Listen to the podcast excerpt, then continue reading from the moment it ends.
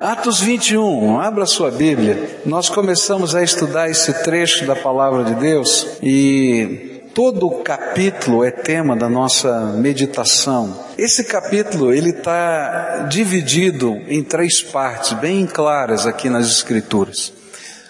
E esse capítulo fala da incompreensão que existia para com aquilo que estava acontecendo com o apóstolo Paulo. E primeiro a gente vai perceber a incompreensão dos amigos de Paulo com aquilo que Deus estava falando com ele. E a dúvida era a seguinte: Paulo, se o Espírito de Deus está te alertando, se o Espírito de Deus está colocando profetas e está dizendo para você que você, se chegar em Jerusalém, vai ser preso, então por que, que você vai para Jerusalém? Não é? E esse conflito está lá, eles estão chorando junto com Paulo, e aí chega um profeta numa cidade, chega outro profeta e diz a mesma coisa, e a gente aprendeu que Deus estava trabalhando primeiro a igreja para saber que viriam dias tremendamente difíceis no futuro e que eles precisavam estar preparados para colocar Jesus acima de qualquer coisa. E Paulo era então uma lição viva de Deus para toda a igreja. Depois a gente aprendeu também que apesar dos amigos estarem chorando, estarem ali colocando o seu coração, aquela palavra amorosa mas contrária à vontade de Deus, ao invés de abençoar o apóstolo Paulo, dificultava a missão que ele tinha para cumprir. E a gente vai aprender então que a verdadeira bênção que aquela igreja pôde demonstrar para com o apóstolo Paulo foi orar com ele, caminhar com ele, andar com ele até Jerusalém, porque eles entendiam que essa era a vontade de Deus, então eles estavam juntos. Uma terceira coisa que a gente aprendeu é que Deus estava preparando não somente a igreja, mas Deus estava preparando o seu servo, porque às vezes no meio das lutas e das dificuldades, a gente fica pensando, será que Deus sabe o que está acontecendo? Será que Deus está ouvindo a minha oração? Será que Deus... E aí então todos aqueles profetas estavam dizendo para Paulo, Deus continua no controle, apesar de você não entender muito bem o que está acontecendo. E por fim, a gente aprendeu que a convicção da nossa fé é tremendamente poderosa, porque quando a gente vive uma fé convicta, a gente sabe que Deus tem propósitos para a nossa vida e a gente está firmado no propósito de Deus. E a gente não pode ser dissuadido, porque a gente sabe que Deus tem coisas que Ele mesmo determinou para a nossa vida. E por isso então a gente está disposto a pagar qualquer preço e a gente se torna então um exemplo motivador na vida dos outros.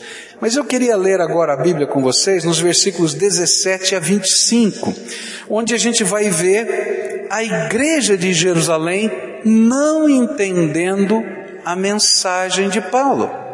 Então, os amigos não entenderam a atitude de Paulo, a igreja de Jerusalém não entendeu a mensagem de Paulo e os judeus não compreenderam Paulo de jeito nenhum. Né? Então eu queria olhar para esse segundo momento nesse texto, quando a igreja de Jerusalém não entende a mensagem de Paulo. Versículos 17 a 25, a Bíblia diz assim: Quando chegamos a Jerusalém, os irmãos nos receberam com alegria e no dia seguinte, Paulo foi conosco encontrar-se com Tiago, e todos os presbíteros estavam presentes. E Paulo os saudou e relatou minuciosamente o que Deus havia feito entre os gentios por meio do seu ministério. E ouvindo isso, eles louvaram a Deus e disseram a Paulo: Veja, irmão, quantos milhares de judeus creram, e todos eles são zelosos da lei. E eles foram informados de que você ensina a todos os judeus que vivem entre os gentios a se afastarem de Moisés, dizendo-lhes que não circuncidem seus filhos, nem vivam de acordo com os nossos costumes. Que faremos? Certamente eles saberão que você chegou. Portanto, faça o que lhe dizemos.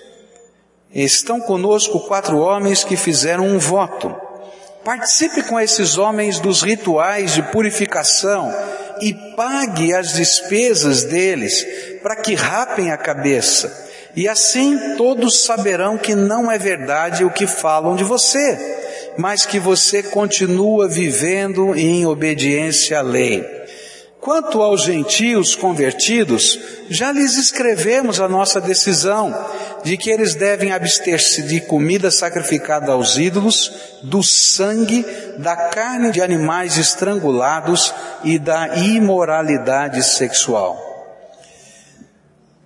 Olha só, havia uma divisão na igreja cristã naquele tempo.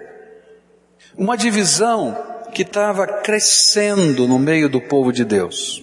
Havia aquilo que eram os crentes do mundo gentílico, ou seja, dos outros povos, e que não praticavam a lei judaica, não circuncidavam os seus filhos no oitavo dia de nascimento, não faziam as cerimônias, como por exemplo do Shabat e outras coisas. E havia os crentes em Cristo Jesus de origem judaica, que continuavam praticando toda a lei e não conseguiam conviver uns com os outros. Na última visita de Paulo a Jerusalém, junto com Barnabé, esse foi o assunto principal. A igreja gentílica foi e apresentou todas as questões, como Deus estava fazendo milagres no meio do povo de Deus.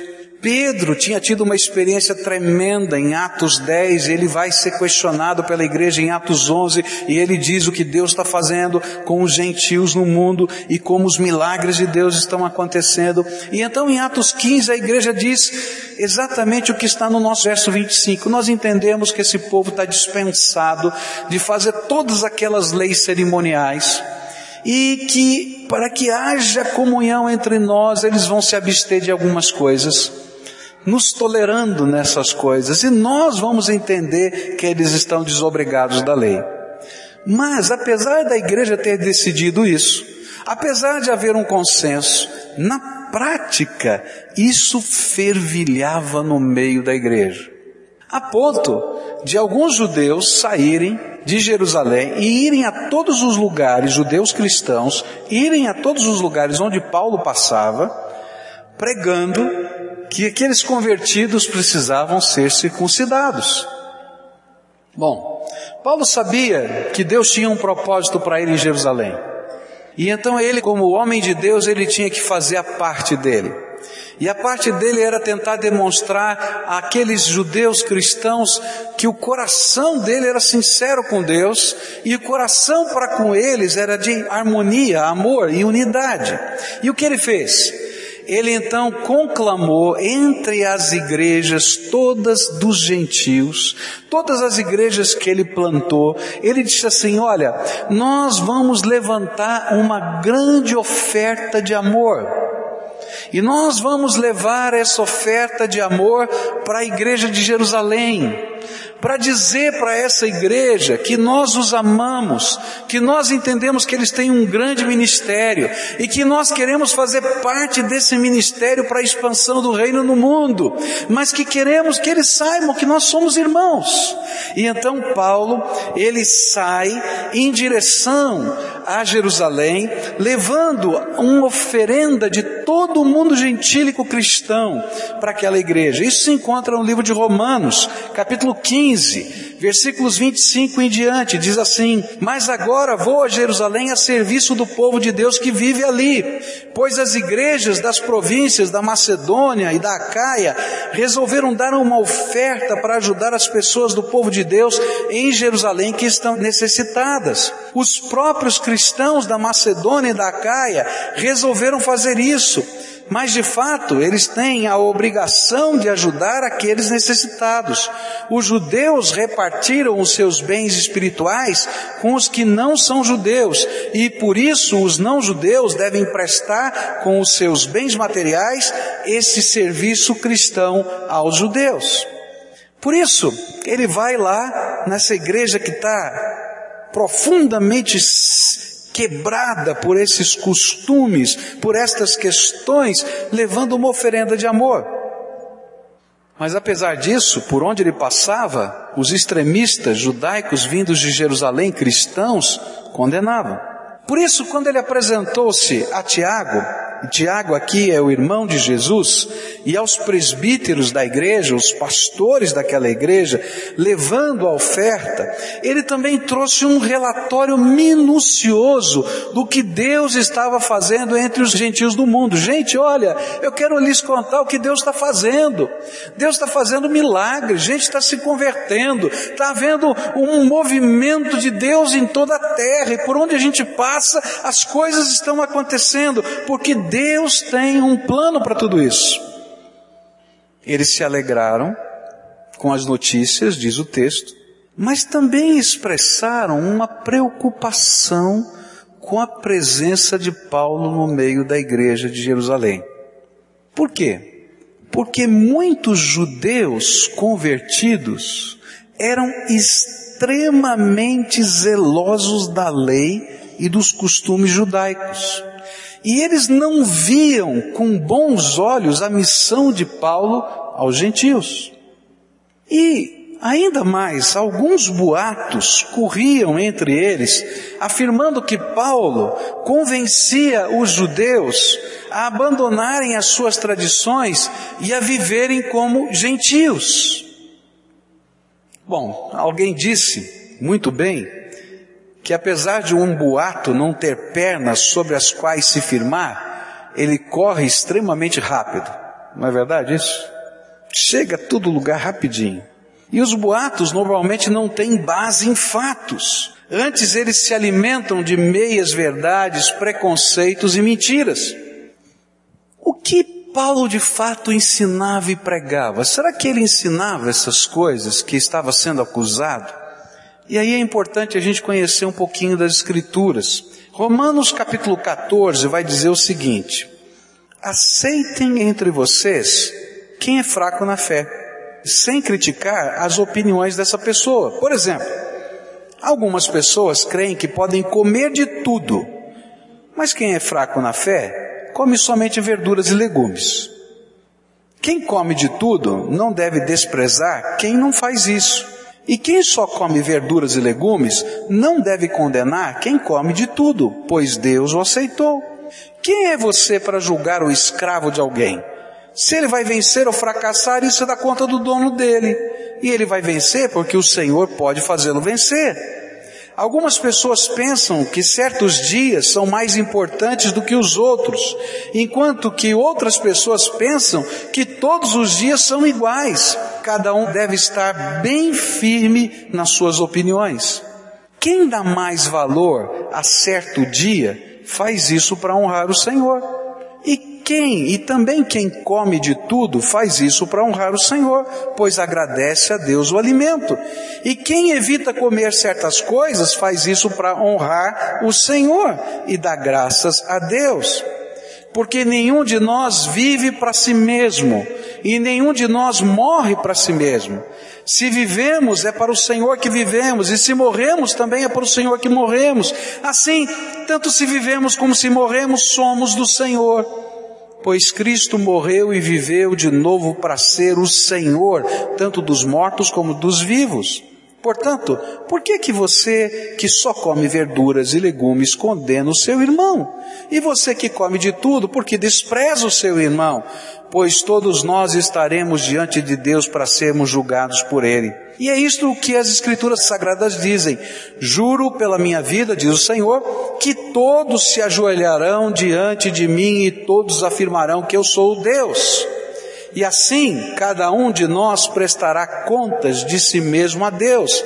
Não faça os seus irmãos caírem por isso, paremos de criticar uns aos outros, pelo contrário, cada um de vocês resolva não fazer nada que leve o seu irmão a tropeçar ou cair em pecado.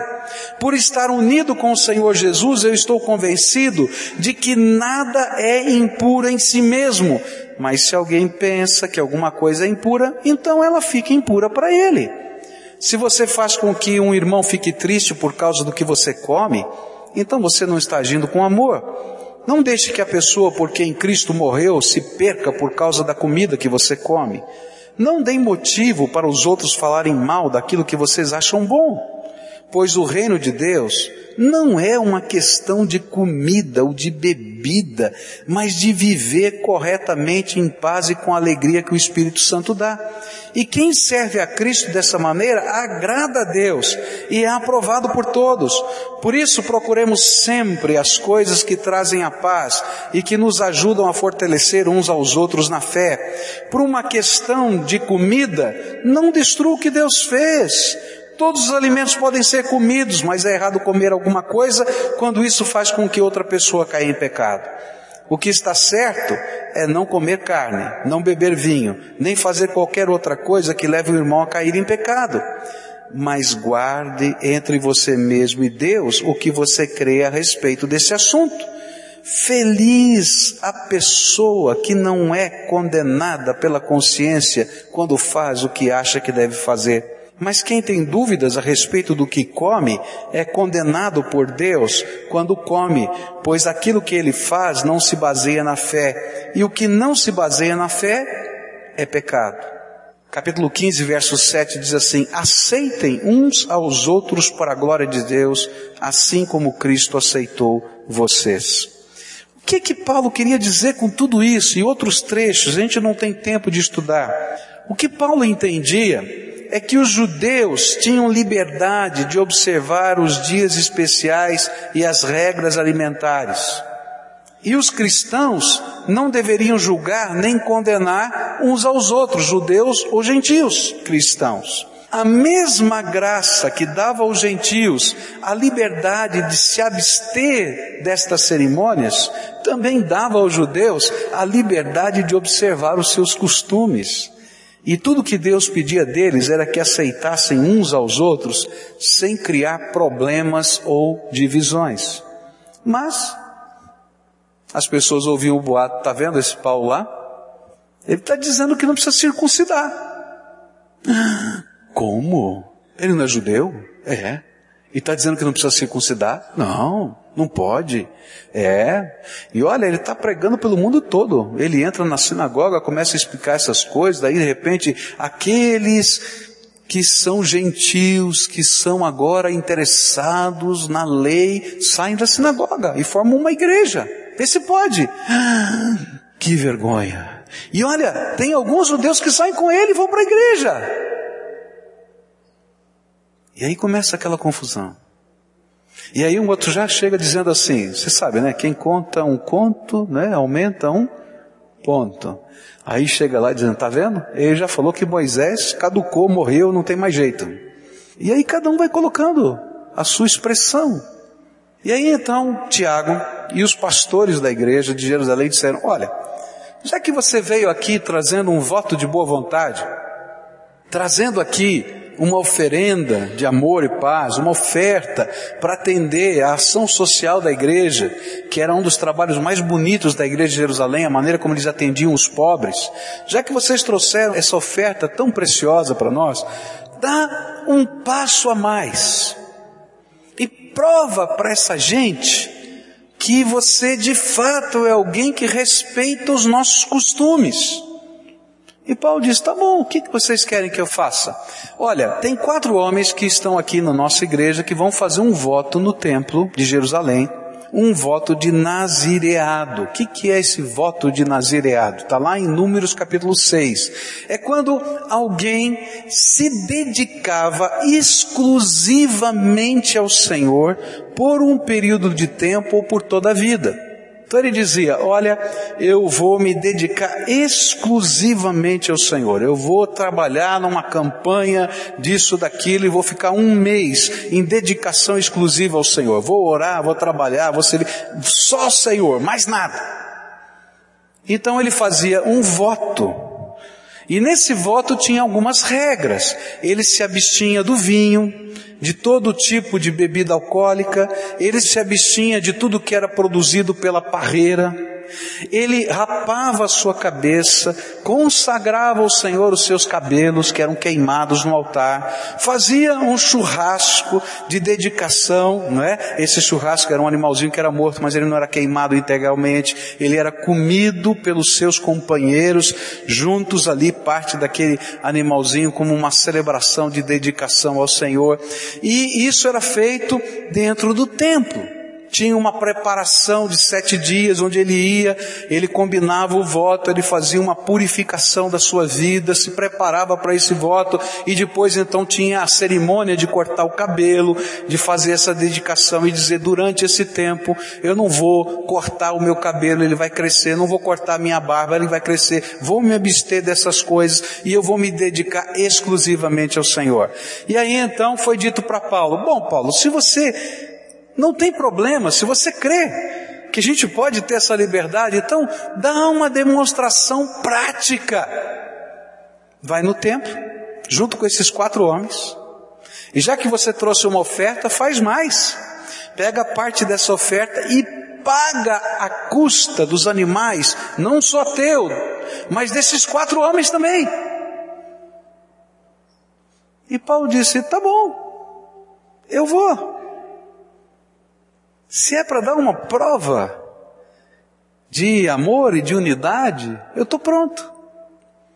E aí a gente começa a olhar para todo esse contexto e começa a pensar: o que é que Deus queria ensinar para a gente colocando esses fatos na Bíblia? Quando eu olhei para esse texto e para toda essa história, eu aprendi algumas lições que eu queria dividir com você. A primeira lição que eu aprendo: o inimigo sempre, sempre estará trabalhando no meio do povo de Deus para que pequenos detalhes nos afastem da verdadeira lição do Evangelho, que é o poder da graça de Deus na nossa vida. Que coisa tremenda! Uma grande e forte igreja, abençoada, com a maioria dos apóstolos, dividida. Uma grande e forte igreja que estava sendo plantada em todos os lugares da terra. E eles estavam brigando porque se um come esse tipo de carne, o outro come aquele tipo de carne. Se ele faz uma cerimônia desse jeito ou se faz daquele jeito. Eles estavam brigando por causa de liturgia. E Deus estava olhando lá de cima e dizendo assim: vocês não estão entendendo que o inimigo se misturou no meio de vocês para vocês perderem o foco do propósito de Deus, que é graça. Você sabe o que é graça? Olha para o teu coração. Vou falar uma coisa pesada aqui. Você é complicado. Estou falando para você. E estou falando para mim também, porque eu também sou. Você é pecador e eu também sou. Meu Deus é tremendamente santo. Se eu me apresentasse diante dele do jeito que eu estou, diz a palavra de Deus que a santidade de Deus me consumiria. E aí Deus derrama graça que encobre uma multidão de pecados, porque o sangue de Jesus, o Filho do Deus vivo, me purifica de todo pecado. E se hoje você pode fazer oração, se você pode ver um milagre de Deus, é porque a graça de Deus se derramou sobre a tua vida. E aí, eu estou vendo que Deus derramou graça na minha vida. E eu sei e posso olhar para você e ver que Deus derramou graça na sua vida, aí a gente fica brigando se você come carne ou se você come verdura. Você está entendendo? Quando eu era garoto, a grande discussão na igreja era se podia tocar bateria no templo. Naquele tempo, televisão era do diabo. O coro jovem da igreja, de uma das igrejas da minha cidade, foi excluído. 40 jovens foram excluídos porque cantaram, cantaram músicas do Senhor, do programa do Moacir Franco. Gente, todos aqueles jovens, 40 jovens foram excluídos. E a gente não consegue entender o poder da graça. Você sabe que ainda aqui no Paraná, em algumas igrejas batistas, se um jovem jogar futebol, ele é excluído da igreja, sabe por quê? Porque ele está usando calção ele não pode mostrar as pernas. Eu não estou brincando, estou falando sério. Tem algumas ilhas aqui que são tremendamente fechadas, é verdade ou não é? O que Paulo está ensinando para a gente, o que a Bíblia está ensinando é que presta atenção no que Deus está fazendo na vida das pessoas, que é muito maior do que os detalhes da nossa liturgia, do que os detalhes da nossa tradição, da nossa nosso jeito de viver. Que a gente tem que entender que a graça de Deus está se derramando sobre os homens e está fazendo uma coisa tremenda. E o que Paulo estava tentando ensinar e o que a Bíblia está tentando ensinar, olha para a graça de Deus. Não fica olhando para os detalhes. Queridos, você é pecador, eu sou pecador. O que eu quero dizer é que às vezes a gente se prende num detalhezinho desse tamanho e não fala a graça de Deus, a graça de Deus que está fazendo uma obra tremenda na vida da gente. Porque quando a gente recebe Jesus como Senhor e Salvador, Deus vai ensinando o que a gente tem que deixar, quando a gente tem que deixar, como a gente tem que deixar, porque o poder da graça é tremendo, meus irmãos. Agora, o diabo continua trabalhando no meio da igreja para gerar divisão entre a gente por causa de detalhezinhos e não nos faz enxergar a grandeza da graça.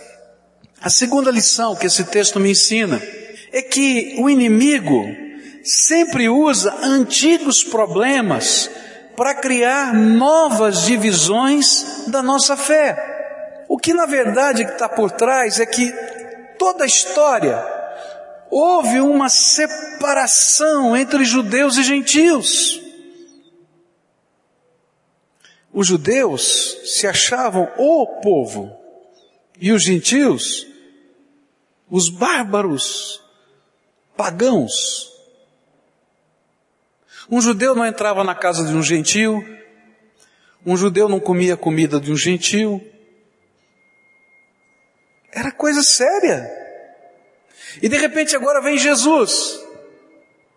E aí o apóstolo Paulo vai dizer que os muros de separação que separavam um povo dentre os outros povos caíram. E todos os povos agora são unidos agora não mais pelas suas tradições, mas por aquilo que Jesus fez na cruz do Calvário. E aí então eles aceitam a doutrina. Mas na prática, aqueles velhos sentimentos continuam dentro deles. Está entendendo? Está lá, atrapalhando. E aí o inimigo vem e ressuscita os velhos sentimentos e coloca uma roupa nova. E diz, está vendo? Esse povo não converteu-se não. Se tivesse convertido, ia fazer exatamente o que a gente faz, do jeito que a gente faz, e seria primeiro judeu depois cristão. Quando na verdade a palavra de Deus estava dizendo que primeiro tinha que ser cristão para ser depois qualquer outra coisa na face da terra. Sabe, agora isso não acontece só no passado, não aconteceu só no passado, continua acontecendo hoje na minha vida e na tua vida. Você traz dentro do seu coração uma série de preconceitos. Você traz dentro do seu coração uma série de temores. Por exemplo, eu tinha uma dificuldade imensa, imensa, meus irmãos, com coreografia.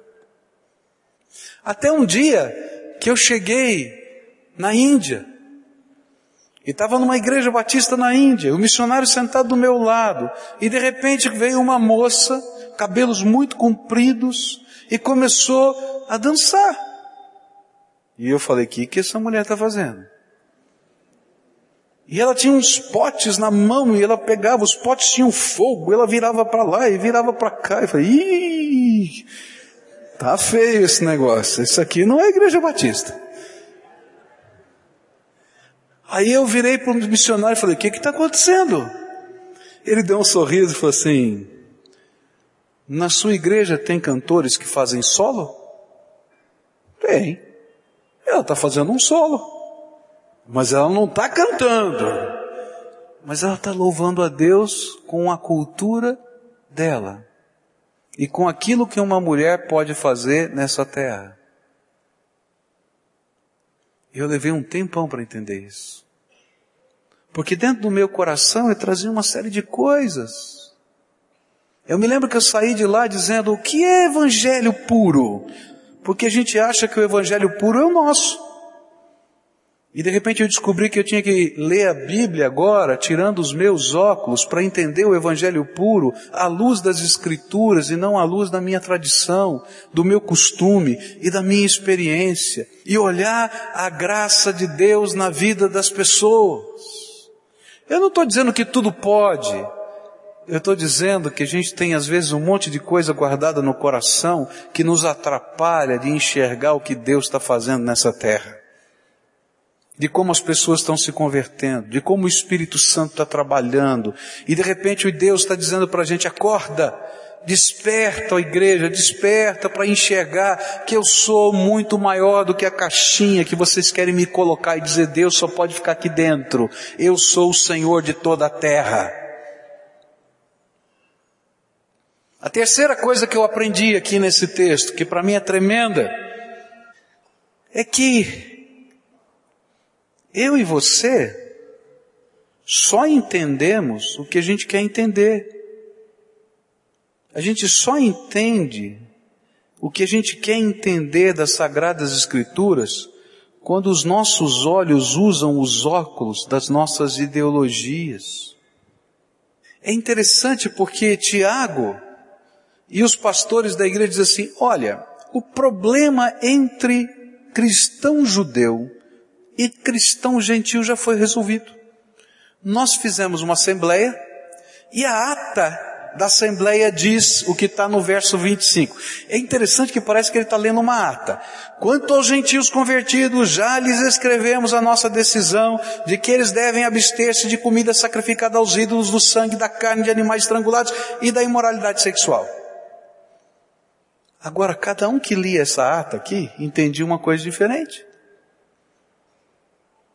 Porque as pessoas só entendiam o que elas desejavam entender. E elas interpretavam a pregação de Paulo como uma crítica à tradição e viam a decisão como uma flexibilização dos valores tradicionais. E assim, perseguir a Paulo fazia parte da ortodoxia e da agenda dessa ortodoxia. E a lição de Jesus a respeito do amor talvez para alguns fosse vista até como fraqueza da fé. O que eu quero dizer com isso? É que quando você coloca o óculos de uma ideologia, ideologia política, ideologia social, ideologia financeira, ideologia de uma tradição religiosa, você interpreta a vida e interpreta a Bíblia com seus óculos. E muitas vezes a palavra de Deus não chega no nosso coração porque a gente está fazendo uma leitura distorcida da palavra de Deus e da vontade de Deus, e que muitas vezes eu tenho que depor os meus óculos das minhas ideologias aos pés da cruz de Jesus, senão eu não vou conseguir ouvir a voz de Deus no meu coração. Quantas vezes Deus tem que quebrar primeiro os meus óculos, eu, do Pascoal? Estou lendo a Bíblia para poder entender o que Deus quer da minha vida. Ele vai dizer, filho, para com isso, está com o coração duro, larga de ser orgulhoso, larga de ser isso, aquilo, aquilo outro, porque se eu não quebrar esses óculos, eu não consigo ouvir o que Deus quer para minha vida. Tem muita gente que não está conseguindo ouvir o que Deus quer para sua família, porque tem um óculos. Ele está olhando a Bíblia, lendo a Bíblia, mas ele não quer viver aquilo que está na Bíblia. E então ele quer achar um jeitinho para interpretar a Bíblia. Alguns vivem um pecado e colocam aquele óculos do pecado e diz: "Não, não dá, a Bíblia já passou". E aí eu vou achar inferências para isso ou para aquilo. Queridos, se você quer servir a Deus, você tem que aprender a trocar os óculos. E os óculos que você tem que viver agora é da vontade de Deus na tua vida, acima de tudo, em primeiro lugar.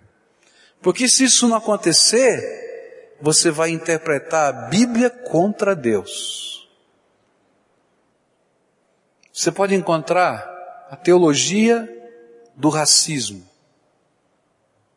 Gente que vai pegar a Bíblia e dizer que você não pode amar um negro não pode casar-se com um negro e vai tentar provar isso com versículos da Bíblia. No tempo lá do passado, quando os espanhóis chegaram aqui na América Latina e os portugueses, autorizados pela coroa e abençoados por Roma, eles fizeram atrocidades com os índios. E tinha uma teologia por trás que dizia que eles podiam fazer. E aí o que eles faziam? Faziam uma fila, entravam os índios presos na guerra, eles batizavam, davam nome cristão e quando eles passavam do outro lado do rio, eles espetavam com a espada e morriam, morriam salvos, mas não fica aqui nessa terra. E isso para eles era evangelização. E sabe qual era o texto básico deles? quando Jesus disse que a gente tinha que sair pelos valados e forçá-los a entrar no reino. Eles forçavam para eles não mudarem de ideia, depois matavam de uma vez e pronto. É que nem aquelas piadinhas que a gente conta, né, do batismo, né, que tem uns caras tão complicados que dizem assim, pastor, segura lá embaixo, assim ele não volta atrás. Não é? Mas é isso que Deus quer, não é? Então o que a Bíblia está dizendo para a gente é uma coisa tremenda. Se você quer ouvir a voz do Espírito no teu coração, você tem que tirar os seus óculos. Deixar Deus mostrar quem você é aos olhos dele. Senhor, como o Senhor está vendo a minha vida? Como o Senhor está vendo a minha família? Como o Senhor está vendo a minha igreja? Como o Senhor está vendo a minha sociedade? Como o Senhor está vendo o meu trabalho? Porque se eu colocar os meus óculos, eu vou achar desculpa para tudo nessa terra. E vou achar até um versículo da Bíblia para provar. Por último, a última coisa que eu queria deixar como lição aqui para vocês é que existe uma ferramenta de Satanás chamado curso deste mundo, que está lá em Efésios capítulo 2, que influencia a interpretação da nossa vida e da nossa missão como cristão.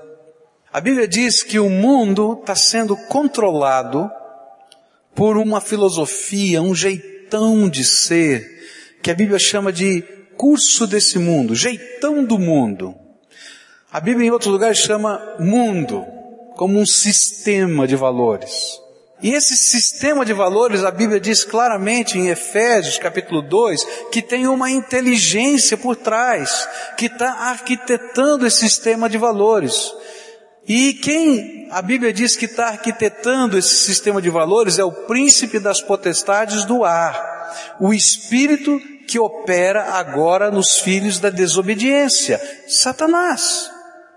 E é por isso que a Bíblia vai dizer que o mundo, esse sistema de valores, chamado mundo, jaz onde?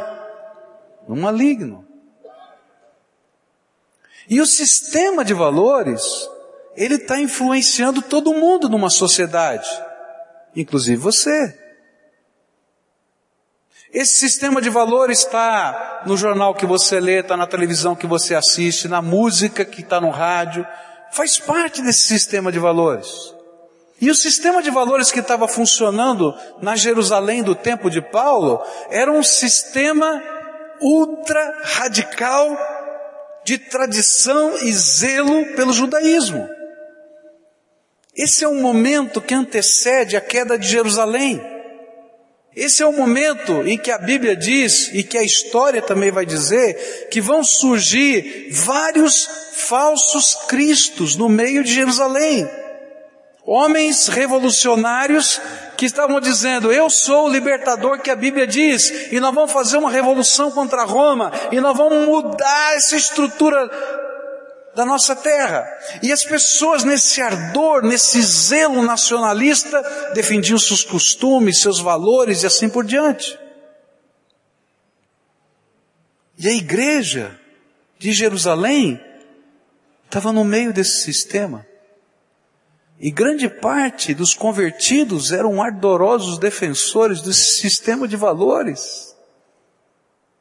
E Tiago estava preocupado com esse sistema de valores. Agora, sabe o que é triste? É que foi exatamente esse sistema de valores que vai instituir uma das maiores perseguições contra a igreja de Jerusalém antes da queda da cidade de Jerusalém. Joséfo, nas suas antiguidades, no capítulo 20 lá desse livro chamado Antiguidades, ele conta a história desse período. E ele diz o seguinte, que o rei Festo, que estava lá, que aparece na Bíblia e tudo mais, ele morre, o procurador morre, o representante de Roma morre, e antes que seja nomeado um outro procurador por Roma, um sumo sacerdote chamado Ananias, ele filho do Ananias, que fez parte do juízo, do julgamento de Jesus, ele, com raiva dos cristãos, manda prender Tiago, o pastor da igreja de Jerusalém, irmão de Jesus. E reúne o Sinédrio no ano 61 depois de Cristo e faz uma acusação contra Tiago. E a acusação era: esse homem não valoriza a lei dos judeus. Olha que coisa incrível. O Tiago que disse para Paulo, ó, tem gente que está dizendo aqui que você não valoriza a lei dos judeus, por isso eu queria que você desse um passo a mais, fosse lá fazer o voto. Alguns anos depois, poucos anos depois, não muitos, ele vai aparecer diante do tribunal, na cidade de Jerusalém, e a acusação é exatamente a mesma que foi feita a Paulo. E diz o historiador Joséfo que num tribunal sumário, porque num tribunal onde existe uma ideologia, o tribunal onde se coloca um óculos e faz a leitura da vida, não há justiça. Ele é condenado à morte, arrastado pelas ruas e apedrejado. E começa uma grande perseguição aos crentes na cidade de Jerusalém com a morte do pastor daquela igreja, Tiago. Uma perseguição que só vai terminar quando os exércitos do general Tito invadem a cidade de Jerusalém e destroem aquela cidade e queimam o templo e espalham os judeus pelo mundo até 1948 dessa era. Você pode pesquisar tudo isso na história. O que, que eu quero dizer com isso? O inimigo continua usando o curso desse mundo. E toda vez que eu tento fazer uma concessão ao curso desse mundo, esse sistema de valores, não imagine você que essa concessão me beneficia. Porque o curso desse mundo é pecado é iniquidade, é desgraça. E todo acordo que você faz com um mentiroso não funciona. E Satanás é o pai da mentira. Por isso não dá para fazer acordo. Não dá para fazer um jeitinho. Vamos resolver aqui e acolá.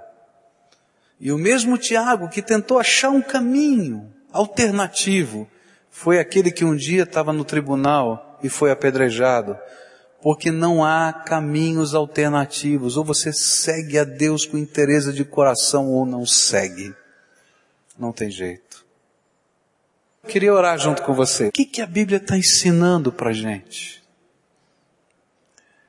Que a mensagem central das Escrituras chama-se graça de Deus. Do teu lado tem uma pessoa tremendamente diferente de você, que não é perfeita.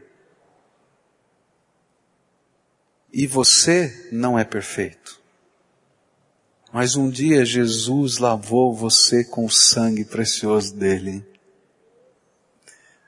e colocou um selo na tua vida, o selo do Espírito Santo.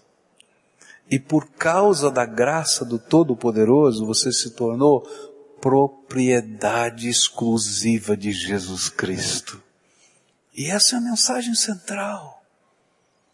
As outras coisas são secundárias. E para a gente viver essa mensagem central, eu não posso me conformar com esse mundo, diz o apóstolo Paulo, mas eu preciso que a minha mente seja renovada todos os dias, meu entendimento seja renovado todos os dias pela ministração da palavra de Deus e pela minha comunhão com o Senhor Jesus. Porque se eu não fizer isso, eu vou tomando a forma desse mundo e vou aceitando as pressões que esse mundo faz. Agora, se eu consigo renovar o meu entendimento com a graça de Deus, Deus vai quebrando esses óculos viciados e vai transformando a nossa vida numa vida que pode refletir a beleza da graça de Deus em qualquer contexto. Por isso, nós somos um povo daqueles que eram alguma coisa. Quer dizer, alguns de vocês, Paulo vai dizer, né? já foram isso, já foram aquilo, já foram aquilo outro, mas agora vocês são os filhos do Todo-Poderoso lavados no sangue de Jesus. O que foi no passado não me interessa. Eu quero saber o que Jesus está fazendo aqui. O sangue de Jesus, o Filho do Deus vivo, nos purifica de todo o pecado. E ele disse que a gente praticasse esse memorial para a gente lembrar da essência da nossa mensagem. A mensagem não é uma liturgia, a mensagem não é um costume, a mensagem não é uma tradição, é um poder tremendo do amor de Deus que transforma a nossa vida. Por isso, eu queria convidar você hoje para orar. E você vai fazer algumas orações que são complicadas de fazer. Você já percebeu que às vezes você põe um óculos eu estou usando óculos não faz muito tempo, então às vezes eu fico incomodado, eu ponho, tiro, ponho, tiro. Mas você já percebeu que tem momentos que você acostuma que o óculos está em você e você começa a procurar, onde é que eu pus o meu óculos? Graças a Deus que não é só comigo que acontecem essas coisas, né? Onde é que enfiei o óculos? Daí alguém olha para você, está aí no teu rosto. Não é verdade isso? É que às vezes a gente não é capaz de perceber e discernir os óculos que estão no nosso rosto modificando a nossa visão. Então a nossa oração vai ser: Senhor, me ensina. Porque se eu estiver usando um óculos que o Senhor não se agrada, que uma lente que me faz enxergar a vida e as pessoas de um modo que o Senhor não agrada, eu quero te dar toda a liberdade para o Espírito Santo arrancar isso e me ajudar a vivenciar a graça de Deus. A Bíblia diz que se os nossos olhos são maus, que grandes trevas estão dentro da nossa alma, porque a gente só vai enxergar a escuridão. Então a gente vai pedir, Senhor, que os nossos olhos sejam bons, para perceber nas pessoas o que Deus pode fazer. Eu não quero saber o que está acontecendo, eu quero olhar e ver, Deus vai salvar, Deus vai transformar, Deus vai fazer algo tremendo que eu não sei. Mas tem que acontecer na nossa visão. E se você tem feito alguns acordos e algumas concessões, que o Espírito de Deus te revele isso para você poder depor aos pés de Jesus esses acordos e concessões. Você concorda com essa oração? Senhor Jesus, nós ouvimos a tua palavra. Tua palavra é viva, eficaz, poderosa, tremenda. E eu quero orar por mim, Senhor. Senhor, não permita que o meu coração se endureça. Não permita que os meus olhos possam ter lentes diferentes daquelas que o Senhor vê esse mundo e a nossa vida. Não permita, Senhor, que a gente negocie ou faça acordos, concessões naquilo que o Senhor é inflexível. Começa na minha vida, Senhor. Mas que o amor do Senhor, a alegria do Senhor e a percepção dessa graça bendita possa inundar o nosso coração. Começa essa obra dentro de nós, mas não para essa obra em nós.